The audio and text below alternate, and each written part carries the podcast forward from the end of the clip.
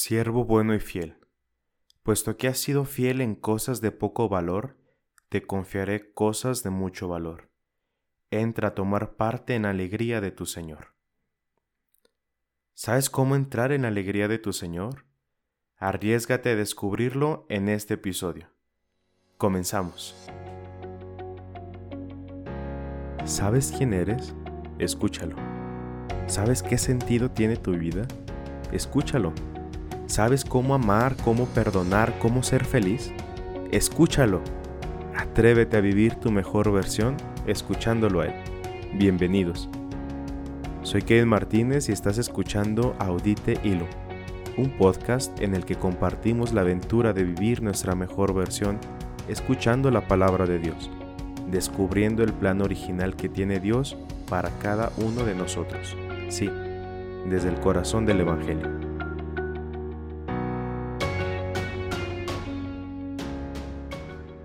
¿Qué tal hermanos? Los saludo nuevamente con mucha alegría en esta nueva reflexión, un episodio más de Autite Ilum, escúchalo él, que es un podcast en el que hacemos lazos entre la palabra de Dios y la vida cotidiana, con el objetivo de encontrar, vivir y compartir nuestra mejor versión.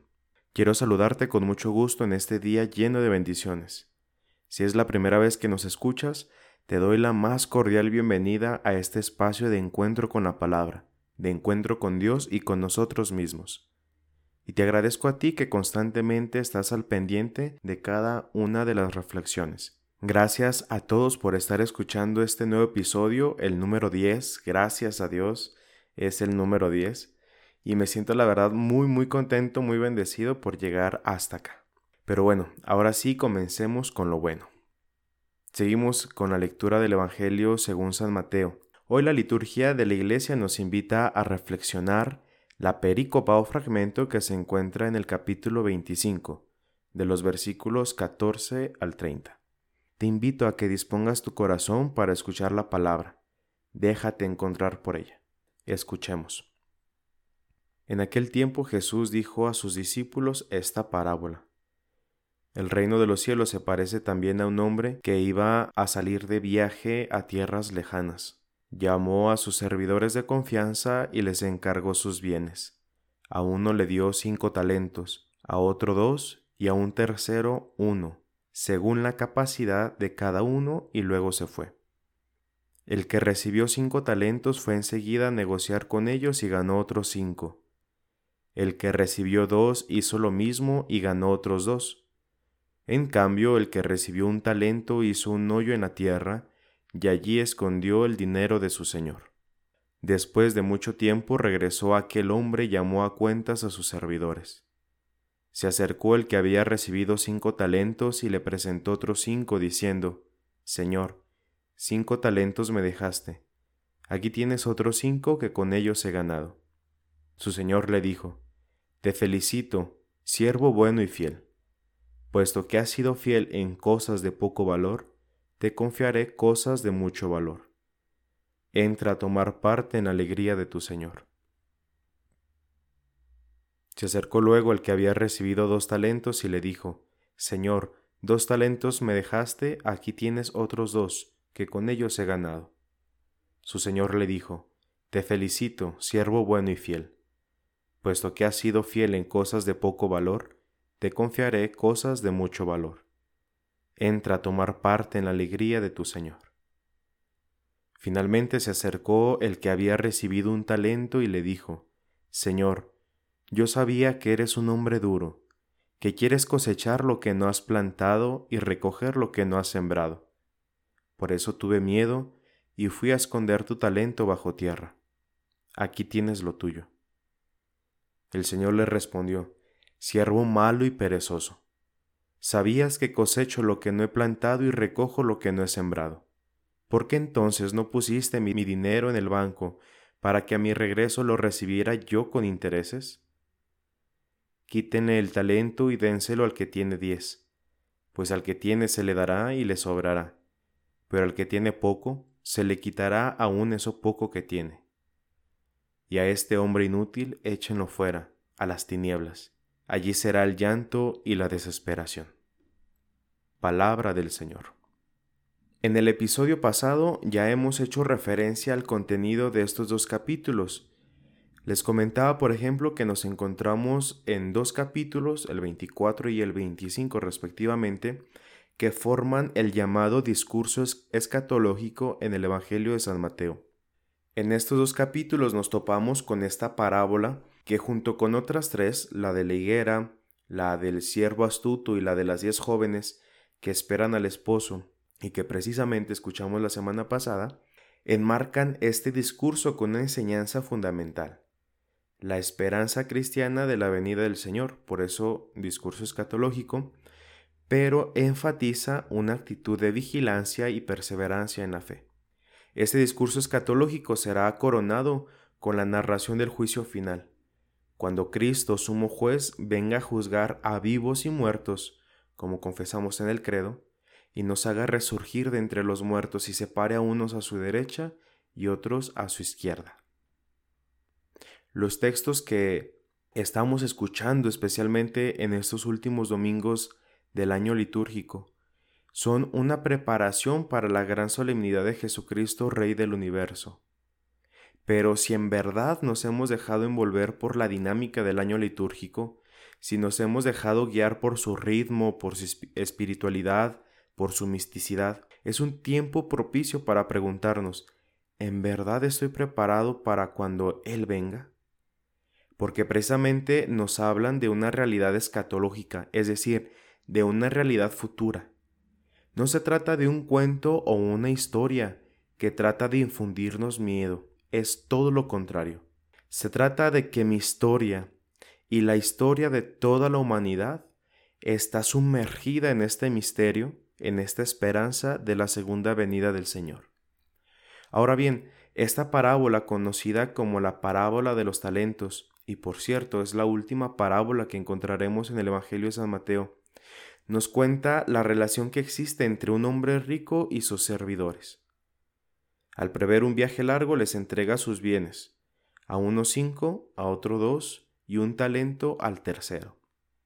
El texto es muy claro por eso no nos vamos a detener a preguntarnos si fue justa su repartición o no. Pero sí quiero detenerme en un elemento que quiero reflexionar más adelante, pues Jesús nos dice que estos siervos eran de confianza de aquel hombre. Son de tanta confianza, pues lo que les reparte verdaderamente es un tesoro. Veamos por qué. Un talento no es como lo entendemos ahora nosotros no es esta capacidad para desarrollar tal o cual habilidad, sino que se refiere a una suma grande de dinero. Y cuando digo que es un tesoro es porque verdaderamente lo es. Un talento era la máxima unidad monetaria de Oriente, pues equivalía entre los 30 hasta los 60 kilos de oro o de plata, según el caso. Esto es más o menos el antecedente al actual sistema del Banco Mundial y de la Gran Reserva de Oro. Este sistema se basa en la cantidad de reserva de oro que posee cada país y según esta reserva es el dinero que en cada país puede circular en moneda en su moneda local. Es por eso que en el texto paralelo de San Lucas, el dueño de los talentos ofrece por lo recaudado lo equivalente a reinos convirtiendo en gobernadores aquellos siervos buenos y fieles. Pero bueno, yo la verdad no soy economista, no sé de economía, y tampoco se trata de una reflexión sobre la economía mundial y sus antecedentes en la Biblia, la verdad que no.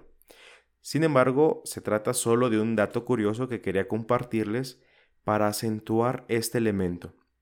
El punto al que quiero llegar es precisamente en que ver, en verdad este señor confiaba en sus siervos, porque es gran cantidad de bienes los que reparte y los que les confía. Y aclara Jesús, los reparte según la capacidad de cada uno. Pero lo central de esta parábola no es saber cuántos talentos repartió, sino saber que a su regreso pedirá cuentas a cada uno por lo que esta parábola dirige nuestra atención a la parucía del Señor, a su segunda venida. Y lo que acontece después es verdaderamente interesante, pues a quien le dio cinco talentos le regresa otros cinco y a quien le dio dos le regresa aparte de los dos que recibió otros dos.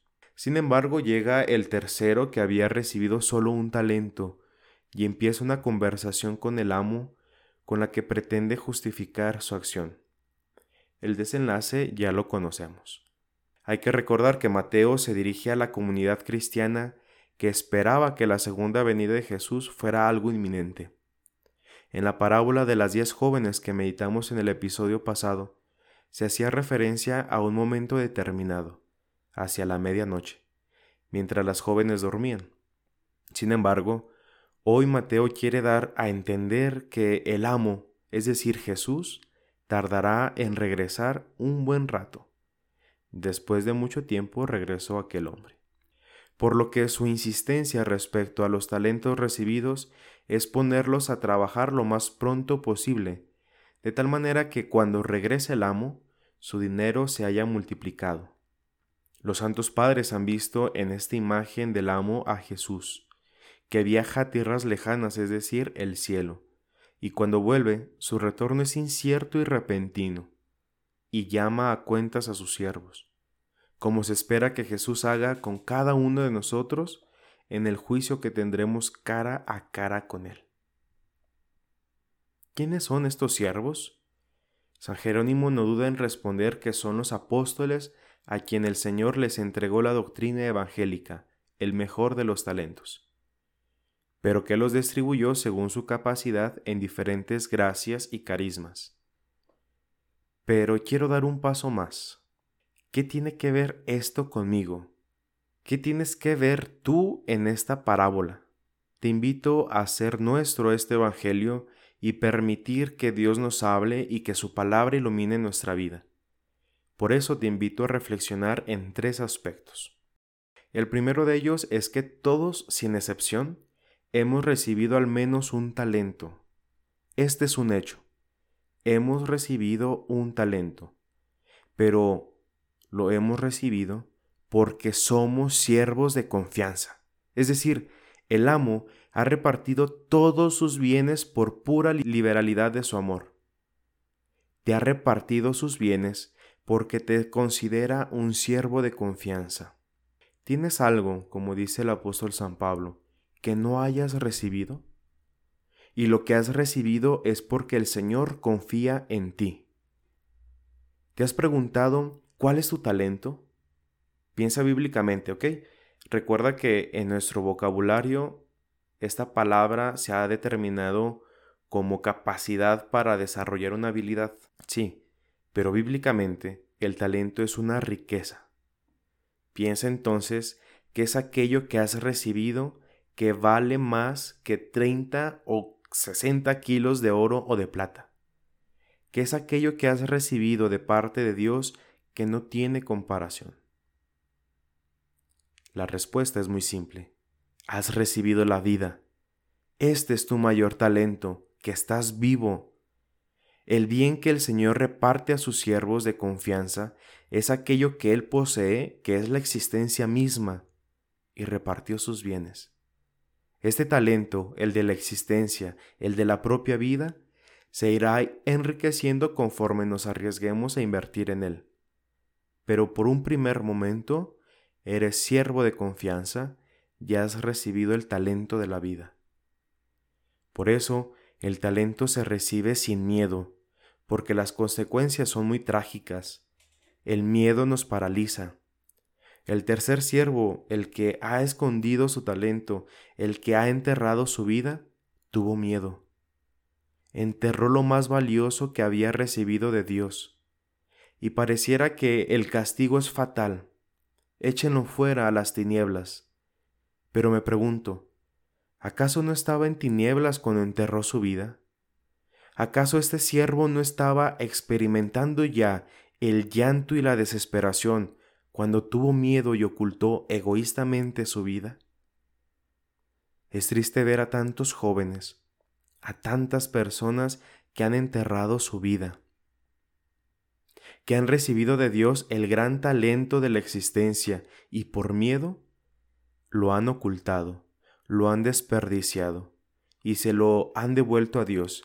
Aquí tienes lo tuyo.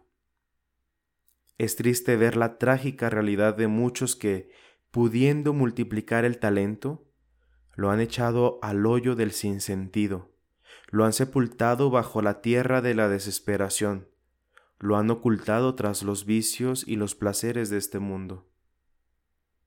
En este punto es importante que reflexionemos esos tres elementos a los que nos hemos referido. Soy siervo de confianza de Dios. He recibido al menos un talento y lo he de aceptar con valentía, es decir, sin miedo. Pasemos al segundo aspecto. ¿Qué hacer mientras esperamos al que ha de venir? Esta parábola nos invita a ser creativos con aquello que hemos recibido. Los dos primeros siervos, inmediatamente después de recibir su parte, se pusieron a negociar con ellos duplicando su valor. Hace un momento hemos dicho que el talento se recibe sin miedo, pero no solo se acepta, sin miedo, sino que se tiene que apostar, se tiene que arriesgar sin miedo. Quien quiere emprender un negocio, por ejemplo, habiendo hecho todos los cálculos de cuánto ha de invertir, cuánto resultará de ganancia, etc., tiene que tomar una determinante decisión. Tiene que arriesgarse y sabiendo que solamente arriesgándolo es como puede conseguir aquella ganancia que ha proyectado. Y claro que en esto es normal que nos entre el miedo, miedo a perderlo todo. Pero, ¿cuántas cosas hemos perdido? o mejor dicho, cuántas no hemos ganado por culpa del miedo. Precisamente Monseñor Munilla pregunta, ¿cuántas cosas perdemos por miedo a perder? Y es que trabajar los talentos que hemos recibido supone un riesgo. ¿Qué hay en la vida que sea fácil? Las cosas que verdaderamente valen la pena suponen de nosotros la valentía de arriesgarlo todo, apostando, invirtiendo, pero sabiendo que aquello por lo que apuesto, por lo que arriesgo todo, es más valioso, o al menos obtengo mayor ganancia respecto a esto que actualmente poseo. Por eso es que estamos llamados a ser creativos. ¿Cómo puedo duplicar el valor de este talento que he recibido? Si nos fijamos en la parábola, el amo felicita y da la misma recompensa al primero como al segundo pues Dios no busca cuantificar tu acción. No se fija en cuánto has producido, sino lo importante es que te has arriesgado a trabajar en aquello que recibiste. Un teólogo contemporáneo español, haciendo reflexión sobre este pasaje, se pregunta si cabe la posibilidad de aumentar el número de siervos, es decir, de abrir el abanico de las muchas posibilidades en las que este talento pudo haberse recibido. Y se pregunta cuál sería la respuesta de este amo si uno de sus siervos ha gastado su dinero en los pobres, en las viudas, en los huérfanos. Creo que todos podemos estar en sintonía para responderle a este teólogo y decirle, tal vez no ha producido más dinero como los otros dos, pero ha aumentado la familia haciéndose hermano de quien lo necesita. Y es que Dios no es un banquero ni mucho menos un burgués. Lo que le interesa es que seas creativo con tu vida y que produzcas, sí, que produzcas, aunque Dios no es capitalista, pero que produzcas frutos de vida eterna, que produzcas ganancias del reino.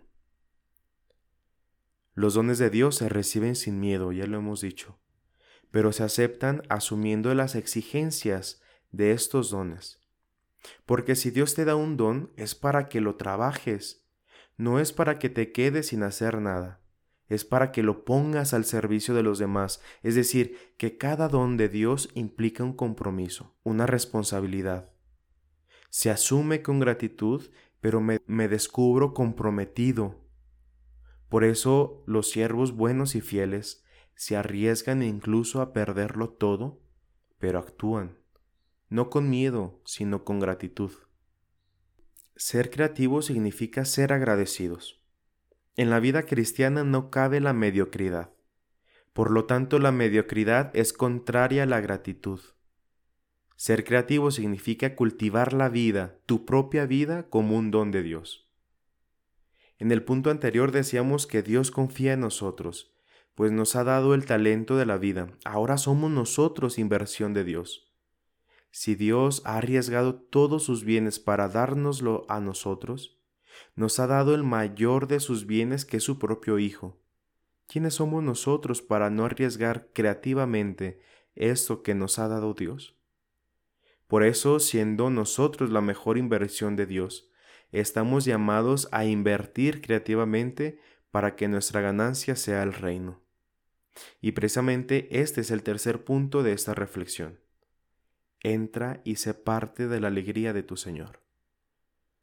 Los dos primeros siervos han restituido a su amo el doble de lo que recibieron, y por ello su amo los felicita, siervo bueno y fiel.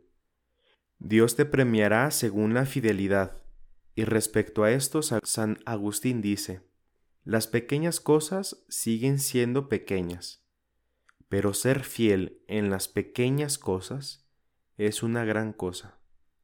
No se trata de cantidad, sino de fidelidad de calidad en la fidelidad. Me atrevo a decir que esta alegría del Señor no es provocada por el mucho fruto que rindieron estos dos siervos, pues Dios no se alegra por cuanto hayas producido, se alegra porque la confianza que ha depositado en ti desde el principio no fue defraudada. No solo se atrevió a confiarte sus bienes, sino que de antemano esperaba que los recibieras y los hicieras crecer, creciendo tú mismo con ellos. Ahora entendemos mejor por qué el rechazo del tercer siervo es tan cruel y tajante. Al que mucho se le confía, se le exigirá mucho más. Ahora bien, el premio de tu fidelidad será participar del gozo del Señor. Claro, se refiere a la alegría de la resurrección. Entrar en esta alegría es entrar en la intimidad del corazón de Dios donde acoge a estos siervos buenos y fieles. Dice San Jerónimo, ¿qué más puede dar a su fiel servidor que estar con su Señor y ver el gozo de su Señor? En esto encontramos nuestra ganancia, en entrar con Él y ser parte de la alegría eterna. A esto estamos llamados y por esto es que trabajamos y por esto es que apostamos nuestros talentos que hemos recibido. Hasta ahora, ¿he producido ganancias para el reino? ¿He invertido bien el talento que he recibido de Dios o simplemente he enterrado el talento por miedo? El Padre Pío nos recuerda, hemos vivido despreocupados, como si nunca tuviera que llegar aquel día en que el juez eterno nos llame para dar cuentas de nuestras acciones y de cómo hemos aprovechado nuestro tiempo. Hemos olvidado que la realidad escatológica también nos implica a nosotros.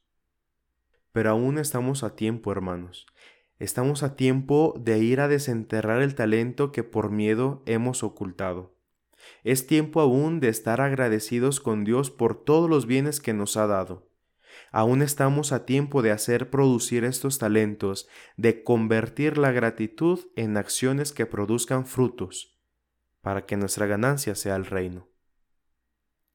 Quiero concluir trayendo a nuestra mente, a nuestro corazón, a la Santísima Virgen María, ella que es sierva buena y fiel del Señor, pues ella no esconde el talento recibido, Jesucristo, sino que lo acoge, pero no para sí, sino para toda la humanidad, y lo ofrece al mundo entero con inmenso amor. Que ella nos ayude a aceptar con valentía los talentos que el amo ha puesto en nuestras manos para administrarlos y hacerlos rendir en ganancias para el cielo. Hermano, por favor, no entierres tu talento Mejor arriesgate a apostarlo todo por el reino, pues arriesgarse es atreverse a vivir la mejor versión de nosotros mismos. Me despido de ti esperando que esta reflexión haya sido de mucha ayuda para nuestra vida espiritual. Te invito a que nos sigas en nuestras redes sociales, tanto en Facebook como Instagram, y nos puedes encontrar como Audite Ilum. Te invito a que nos mandes tus comentarios si te ha gustado este episodio, que nos mandes también tus inquietudes, tus preguntas. y recuerda compartir este episodio para que el Evangelio llegue a más personas. Recuerda, atrévete a vivir tu mejor versión, pues en ti se complace Dios. Hasta la próxima.